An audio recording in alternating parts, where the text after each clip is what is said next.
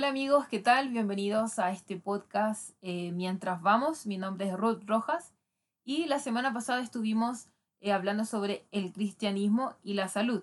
Ahora en este capítulo nos vamos a basar en el área de la educación. Quiero hablarles de dos personajes que marcaron mucho eh, el área de la educación. El primero es Juan Amos Comenio.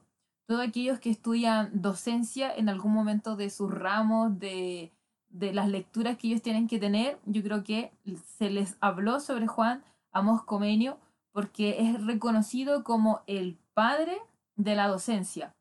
Y Comenio nació el 28 de marzo de 1592 en República Checa eh, y falleció el 15 de noviembre de 1670 en Ámsterdam. Juan Comenio es reconocido porque él escribió la Didáctica Magna, una de sus mayores obras de pedagogía, de, educación, basándose en una, o sea, más que basarse, una de las frases que él usaba eh, es lo que revolucionó en su época. Porque cabe recordar que Juan Comenius vivía en un contexto de época como medieval, donde la educación era bastante restringida. Y él reforzaba esta, esta frase, enseñar todo a todos.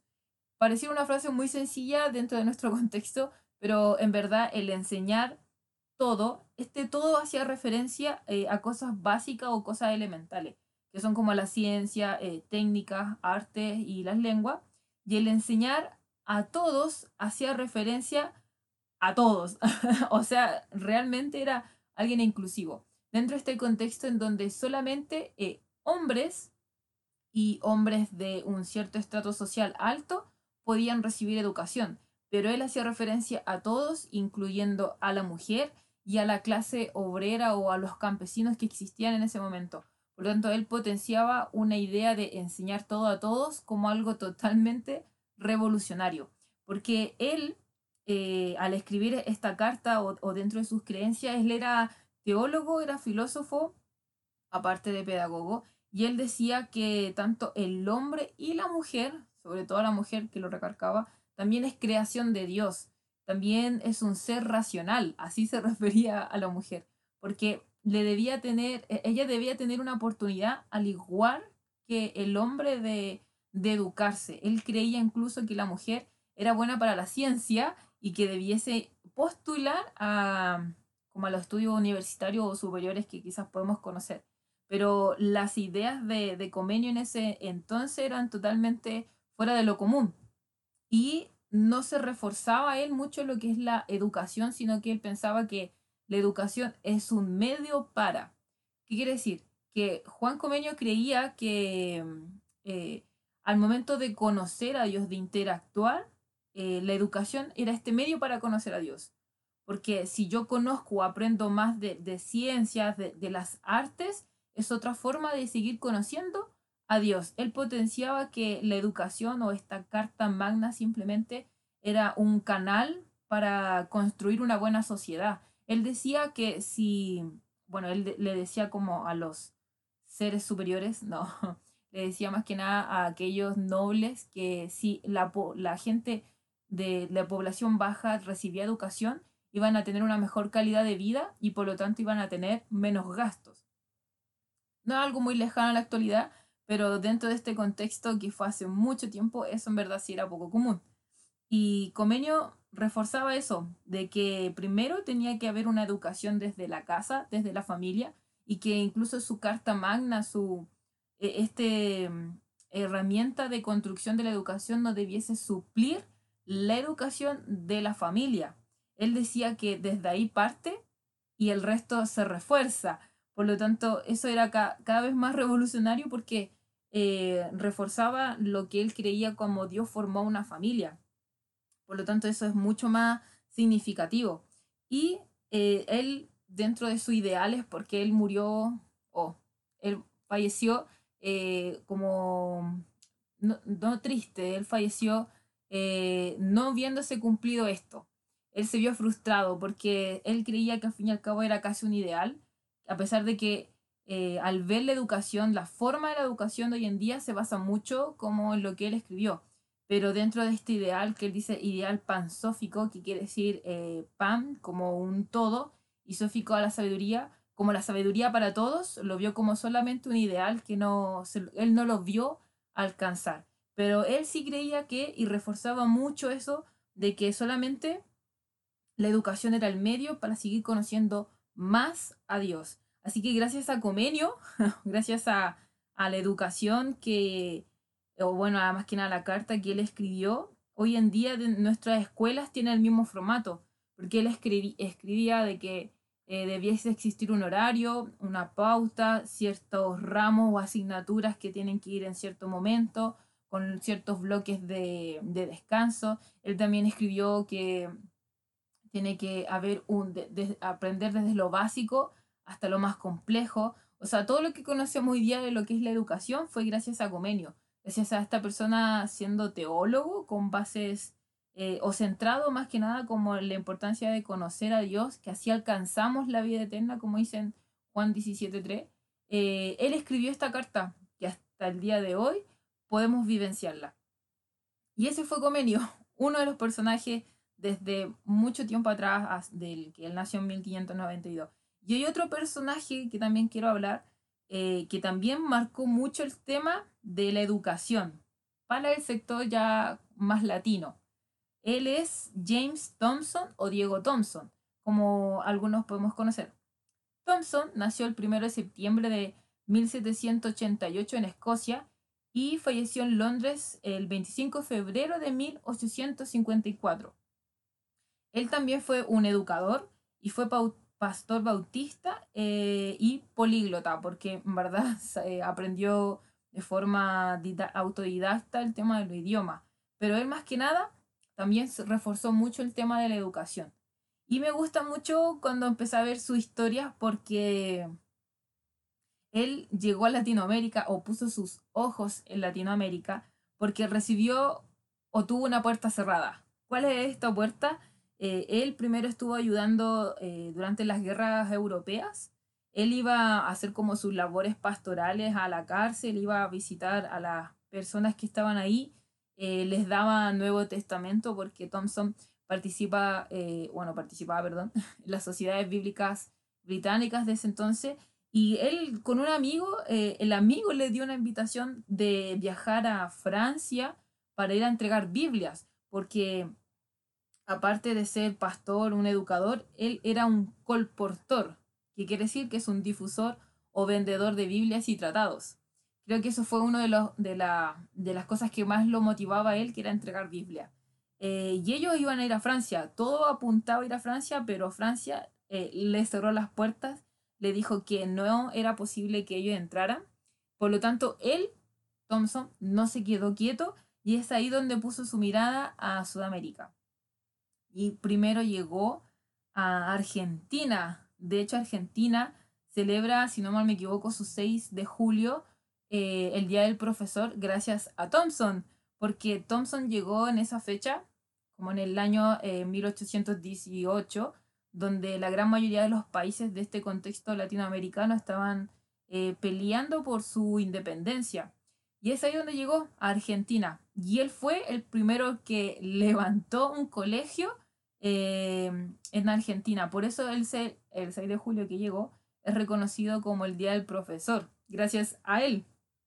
Para aquellos que a lo mejor no creen en Dios y celebran el Día del Profesor en Argentina, eh, gracias a un cristiano, a este colportor que, que lo celebran. Celebran en Argentina el Día del Profesor. Bueno, él también se movió a Uruguay, a Colombia, a Perú, a Chile. Bueno, de hecho, Bernardo Higgins eh, invitó a Thompson a que llegara aquí a Chile y levantara con el mismo sistema que usó Argentina, lo usara aquí también en Chile eh, para levantar escuelas. Pero él simplemente llegaba a un lugar y entregaba Biblias y con, con la lectura de la Biblia él educaba. Ese era el único medio o herramienta para potenciar lo que es la educación.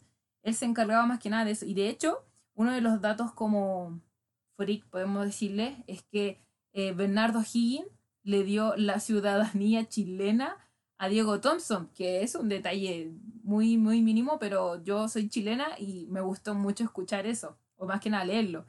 Eh, y gracias a Thompson nos llegó la Biblia en español y nos llegó y se levantó la escuela.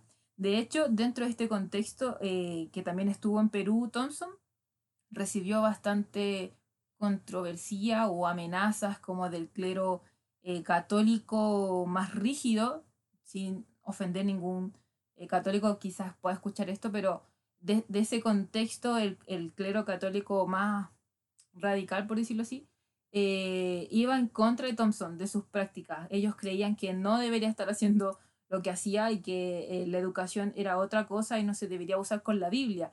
Pero nunca fue impedimento para Thompson y eso es genial porque de verdad que cada vez que le cerraban puertas pareciera que Thompson más se potenciaba. Y Thompson también levantó eh, escuelas en Perú, a pesar de, de, las restricciones que tuvo, que tenía que irse de un lugar a otro, cada vez que llegaba a ese lugar, lo levantaba una escuela. Y así fue con Perú. De hecho, dentro, él levantó y fundó la primera escuela en Perú. Y él en su vida cotidiana escuchaba a gente que hablaba raro. Y hablaba raro, descubrió lo que es el aymara y descubrió el quechua. Y él, frente a este idioma, él quiso traducir la Biblia a estos dos idiomas y comenzó a trabajar. Así que gracias a Thompson eh, existe lo que es la Biblia en quechua. Bueno, quechua eh, se encuentra tanto en Perú, algunas partes del norte de Chile, ¿verdad? Es, es variado, pero en Perú fue como comenzó esa traducción. Y a pesar dentro de la historia relata que él tuvo que viajar de nuevo a Britania, Inglaterra, perdón, eh, le dejó todo lo escrito a un amigo, que el relato cuenta que el amigo perdió esos escritos y creo que se demoró mucho más lo que le impresiona, etcétera, hasta que como un resumen de esa historia es que igualmente pudo imprimir el quechua, a pesar de tener como ciertas trabas, pudo imprimir igual el, el Nuevo Testamento en quechua. Luego viajó también a lo que es Colombia, viajó a, a Cuba, viajó a Haití y levantaba no tan solo escuelas, sino que también las sociedades bíblicas de cada país para seguir eh, llevando más Biblias. Recuerden que en verdad uno de los fines que él hacía era llevar Biblias, llevar los tratados, llevar los Nuevos Testamentos a esos lugares. Y el medio era la educación. Por lo tanto, lo mismo que Comelio, usaban este medio de la educación para que siguieran conociendo más, a Dios. De hecho, cuando él llegó eh, a Haití, a recorrer, eh, estuvo visitando a ciertos esclavos y él les daba un Nuevo Testamento. O sea, aparte de cumplir las funciones como pastorales, hablarles, aconsejarles, que creo que, que él ayudó mucho a esas personas, eh, les daba un Nuevo Testamento. Porque él creía que si eh, al recibir y al conocer como más de Dios, los iba a hacer mejores personas, mejores padres, un mejor trabajador. Y si son mejores personas, sería construir una mejor nación. Por eso él motivaba tanto y, y, movía tanto el tema de las Biblias, porque esa era la única forma o como base para levantar una buena nación. Y desde ahí, partiendo ya como muchos otros lugares, también llegó desde ahí de Haití, se fue a, a lo que es Canadá, sin mencionar temas de fecha, porque en verdad sí viajó mucho. Eh, Y, uno casi de los últimos países en el que también estuvo fue en Canadá. Y él en Canadá estuvo con los... Tú, tú, tú, lo tengo justo por acá. Con los chipeguas. No sé si mi traducción está bien. Pero él también estuvo con los chipeguas. Eh, otra, otro pueblo eh, indígena de Canadá. Y él llegó también entregando el tema de las Biblias y compartiendo con ellos, como con el único pensamiento de que él quería eh, que, las personas fueran mejores personas. Y él falleció, Thomas, o sea, Thompson falleció a la edad de 66 años y falleció eh, dentro de lo que dice, falleció cansado, pero contento de haber cumplido la misión que Dios le encargó, que lo único que hizo, que cada vez que le cerraban las puertas, era seguir entregando Biblias y enseñando a la gente a leer que ese era el tema de la educación y levantando escuelas. Por lo tanto, dentro de estos dos famosos personajes de educación, tanto Comelio, casi en el año 1500 y tanto, y Thompson, que es un poco más actual, que llegó incluso a, Sudamérica, por eso también su importancia, eh, fueron personas, ambos personas que creyeron que, primero, una de las cosas que más me marcó, ambos creían, independiente de su época, que la mujer tenía que recibir igual educación. Hace mil años atrás eh, eh, se creía y, y, se reforzaba que la mujer no debiese tener educación. Y ellos, a pesar de su contexto, potenciaban el tema de la educación para las mujeres, porque también eran imagen de Dios y compañero del hombre, por lo tanto también recibían educación. Y no era una forma de frenar, sino que era una forma para que ellos llegaran a conocer a Dios. Y eso era lo que más eh, de los dos personajes más recalcaban. Así que eso, dentro de esos dos personajes, eh, gracias a ellos que son cristianos, teólogos, eh, nos llegó o se reforzó, se levantó la educación. Así que amigos, muchas gracias por escuchar este podcast. Que tengan eh, un excelente día. Cuídense. Chao, chao.